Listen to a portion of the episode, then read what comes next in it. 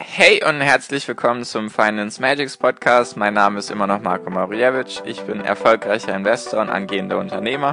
Mehrmals wöchentlich möchte ich dir mit diesem Podcast helfen, das Beste aus deinem Geld und deinem Leben rauszuholen. Lehn dich zurück, spitz die Ohren und los geht's.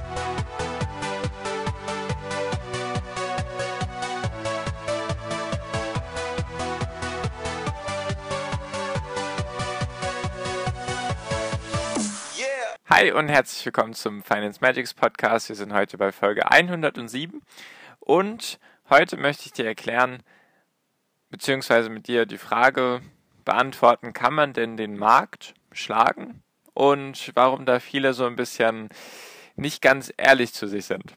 So, also, was ist denn jetzt der Markt? Das habe ich schon ganz oft gesagt in den Folgen, nur noch mal ganz kurz. Der Markt ist einfach eine ein Index oder eine Benchmark, also ein Vergleichswert, mit dem du dich sozusagen als Investor vergleichst, egal ob du jetzt ETF-Investor bist oder Aktieninvestor. ETF-Investor machen wir jetzt erstmal zuerst, weil das relativ schnell abgehakt ist. Wenn du jetzt zum Beispiel nur in ETFs investierst, dann wirst du höchstwahrscheinlich nicht den Markt schlagen. Nehmen wir jetzt an, du hast einen MSCI World, also einen ETF, der eben die ganze Welt abdeckt mit den 1600 Unternehmen oder ein MSCI All Investable Countries, das sind ja, ich glaube, zweieinhalbtausend Unternehmen circa.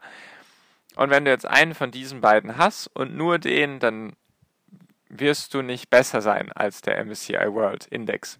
Das heißt einfach, den Markt schlagen heißt, du versuchst dir selbst Sachen rauszusuchen und versuchst besser zu sein mit diesen Investments als der breite Markt. Das heißt, wenn du jetzt nur ein MSCI World ETF hast, dann bildet er ja den MSCI World Index nach. Deswegen wirst du nicht besser sein als der, weil wenn der Index 2% hochgeht, dann wird auch dein ETF 2% hochgehen. Und wenn der MSCI World Index 10% fällt, dann wird auch dein MSCI World ETF 10% fallen. Deswegen als ETF-Investor wirst du wahrscheinlich nicht den Markt schlagen. Also zumindest ist das bei den meisten so, dass es kann natürlich manchmal sein, dass dein ETF irgendwie besser sein kann, nur das sind dann ein bisschen kompliziertere Sachen. Da kann es dann sein, dass du irgendwelche Swap-ETFs hast. Nur das wollen wir jetzt gar nicht weiter vertiefen. Also ich sag mal, in 90 bis 95 Prozent der Fälle wirst du den Markt mit einem ETF nicht schlagen. Auch wenn du jetzt einen ETF auf den DAX hast und der DAX steigt um 5% und du hast einen DAX-ETF, dann wird auch dein ETF nicht auf einmal besser sein als der Vergleichsindex, weil ein ETF bildet ja den Index nach. Deswegen wirst du da nicht auf einmal besser sein als der Index. Also geht es hier eher in der Folge um Aktieninvestoren. Denn was ist denn das hauptsächliche Ziel, wenn man Aktieninvestor ist? Eigentlich, wenn man so darüber nachdenkt, warum man sich diesen ganzen Aufwand macht, ist, dass man besser sein möchte als, als der Markt, weil du denkst, dass du in der Lage bist, von diesen ganzen Unternehmen, die es weltweit gibt, egal in welchem Land, dass du die raussuchen kannst, die besser laufen werden als der Markt. Weil würdest du nicht davon ausgehen, beziehungsweise würdest du nicht hier denken, ich suche mir jetzt die Unternehmen aus, die besser sind als der Durchschnitt von allen anderen, dann wäre wär die Mühe ja gar nicht. Also warum sollte man sich dann die Mühe machen? Dann könnte man auch gleich einen MSCI World ETF sich holen, wenn man denkt, okay, ich bin vielleicht maximal gleich gut wie der MSCI World. So ist zumindest mal mein Gedanke, wenn man in Aktien investiert. Wenn man in Aktien investiert, dann möchte man halt besser sein. Weil sonst könntest du dir einen ETF kaufen. Also nochmal ganz kurz. MSCI World 1600 Aktien. Und jetzt nehmen wir an, du hast 10 Aktien. Und in diese 10 Aktien investierst du in der Hoffnung, dass diese 10 Aktien im Durchschnitt zusammengenommen besser sind als 1600 Unternehmen im MSCI World. Also du hoffst sozusagen, wenn der MSCI World 7% im Jahr macht, dass du mit deinen 10 Aktien 8% machst oder 7,5. Hauptsache du bist besser. Zumindest verstehe ich das so. Wenn man Aktieninvestor sein möchte, möchte man doch besser sein. So, dann ist natürlich der Punkt, wie schafft man das? Beziehungsweise kann man überhaupt den Markt schlagen? Es wird dann auf jeden Fall risikoreicher, das ist auf jeden Fall ganz klar, weil du weniger Aktien hast. Weil der andere Punkt ist, je mehr Aktien du dann haben solltest, wenn du nicht 10 Aktien hast, sondern 100 oder 1000, das ist relativ schwierig, 1000 einzelne Aktien zu haben. Aber nehmen wir jetzt mal an, du hast 20 oder 50 oder maximal 100 Aktien. Denn je mehr Aktien du hast, desto näher kommst du auch wieder an die ETF-Verhältnisse. Also bringt es dir nicht zu sagen, ja, ich möchte den ETF schlagen, äh, den ETF schlagen, ich möchte den MSCI World schlagen, wenn du global investierst und dann holst du dir 100 Aktien ins Depot. Dann bist du sehr nah wieder am ETF. Vielleicht also am MSCI World. Vielleicht steigt dann der MSCI World um 7,1% und du schaffst 7,15% als Beispiel. Natürlich bist du dann trotzdem besser als der MSCI World, nur ist dann der Aufwand dir das wirklich wert, dass du um 0,05% besser bist. Deswegen ganz klar, wenn, wenn du wenn du den Markt schlagen möchtest, dann musst du auf jeden Fall in Aktien investieren. ETFs sind eben sehr schwierig, dass du da besser bist. Und kann man denn jetzt den Markt an sich schlagen? Ich denke schon, dass man das kann. Es gibt auf jeden Fall Investoren, die das hinbekommen haben. Zum Beispiel Warren Buffett hat auf die letzten, weiß nicht, 50, 60 Jahre auf jeden Fall den Markt geschlagen. Auf jeden Fall, auch mit mehreren Prozentpunkten. Nur ist es wichtig, dass man jetzt nicht sagt, okay, ich habe jetzt dieses Jahr war ich jetzt besser als der MSCI World. Und dann bist du die nächsten drei Jahre wieder schlechter. Dann kannst du nicht sagen, ja, ich war jetzt besser als der Markt. Es geht darum, meiner Meinung nach, dass man seine Benchmark, also den Markt jetzt, seinen Vergleichswert, den man sich setzt, dass man da auf Sicht von fünf bis zehn Jahren besser ist im Durchschnitt. Also wenn jetzt der MSCI World in den letzten, beziehungsweise von jetzt an, 2019 bis 2029, nehmen wir jetzt einfach mal das Beispiel, der MSCI World steigt um 7%. Kommt in etwa hin, ich glaube, er ist die letzten 30, 40 Jahre um 7,7, 7,6% gestiegen. Oder 7,4, irgendwas auf jeden Fall über 7. Nehmen wir an, der MSCI World steigt um 7% die nächsten 10 Jahre, dann solltest du, um sagen zu können, du warst jetzt besser als der Markt, solltest du nach 10 Jahren mindestens 7,1% haben. Meiner Rechnung nach und meiner Meinung nach. Denn nur dann lohnt sich ja der ganze Aufwand. Weil du könntest ja, wenn du jetzt, sage ich mal, gleich gut bist wie der MSCI World nach zehn Jahren, dann rechne einfach mal aus, wie viele Stunden Arbeit du investiert hast in die Aktienanalyse und die Auswahl der Aktien und ja, rechne es einfach mal aus, wenn das jetzt irgendwie 100 Stunden sein sollten und du bist dann insgesamt nur, lass es 500 Euro mehr sein oder 1000 Euro ja, lass es 1000 Euro mehr sein, die du im Plus bist als der MSCI World ETF, dann hast du einen Stundenlohn von 10 Euro. Und dann ist die Frage, hättest du deine Zeit lieber anders investieren können? Und wenn du halt schlechter bist als der MSCI World auf Sicht von 10 Jahren, dann lohnt es sich wohl eher weniger für dich in Aktien zu investieren. Ist jetzt gar kein, gar kein Appell an dich, nicht in Aktien zu investieren. Nur dir sollte bewusst sein, dass ETFs den Index nachbilden und dass zum Beispiel zwei Drittel der Fondsmanager, also der aktiv, aktiven Fonds, also mit Fondsmanagern, die ihre Millionen da verdienen, dass zwei Drittel von denen es nicht schaffen.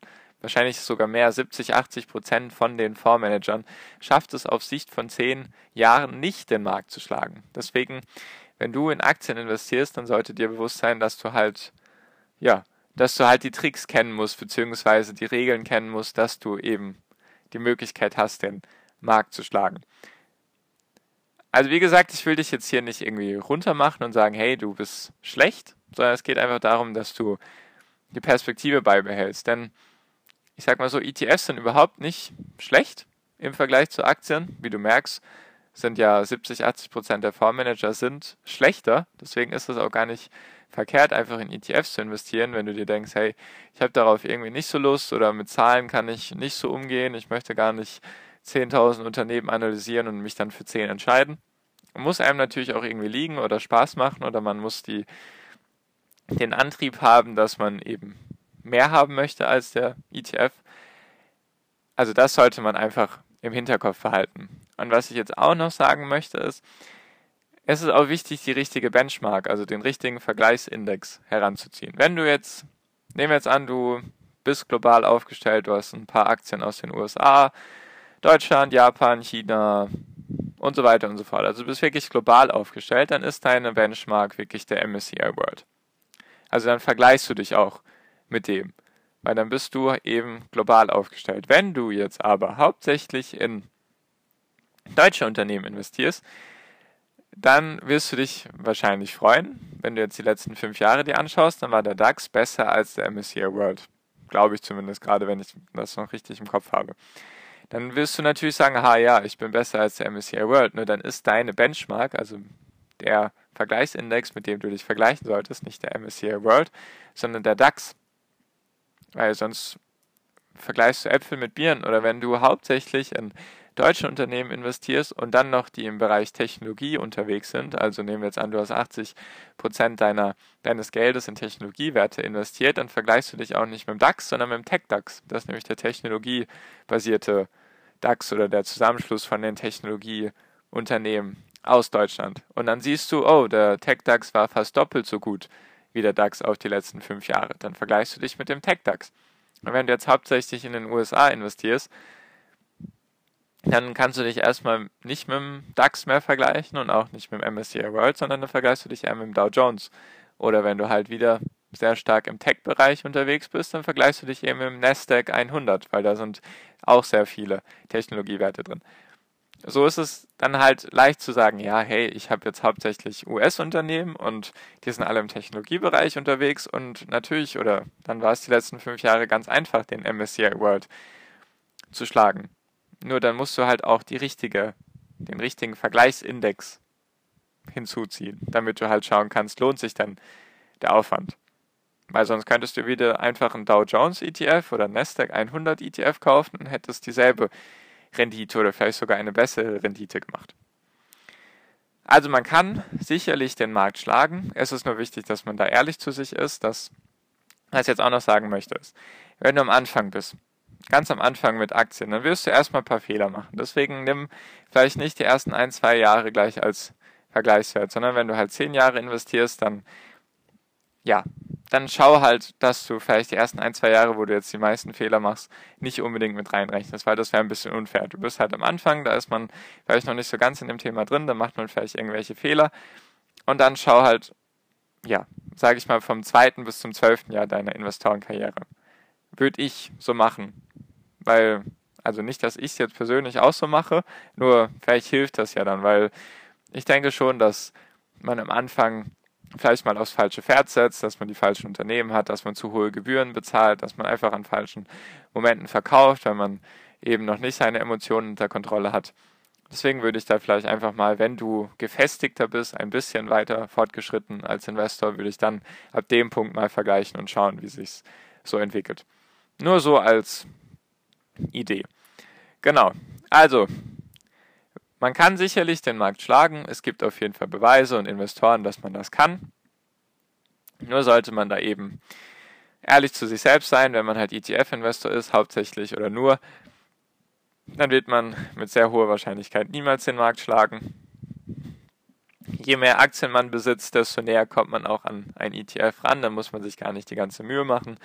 Und es geht halt darum, dass man langfristig schaut, dass man die Benchmark schlägt, also seinen Vergleichsindex. Das bringt dir nichts, wenn du jetzt in den letzten sechs Monaten besser warst, sondern halt auf Jahressicht, mehrere Jahre, fünf bis zehn Jahre hätte ich jetzt gesagt. Und wenn du halt investierst und dich mit einem Vergleichsindex vergleichst, dass du halt schaust, welcher passt denn da am besten. Ja, genau.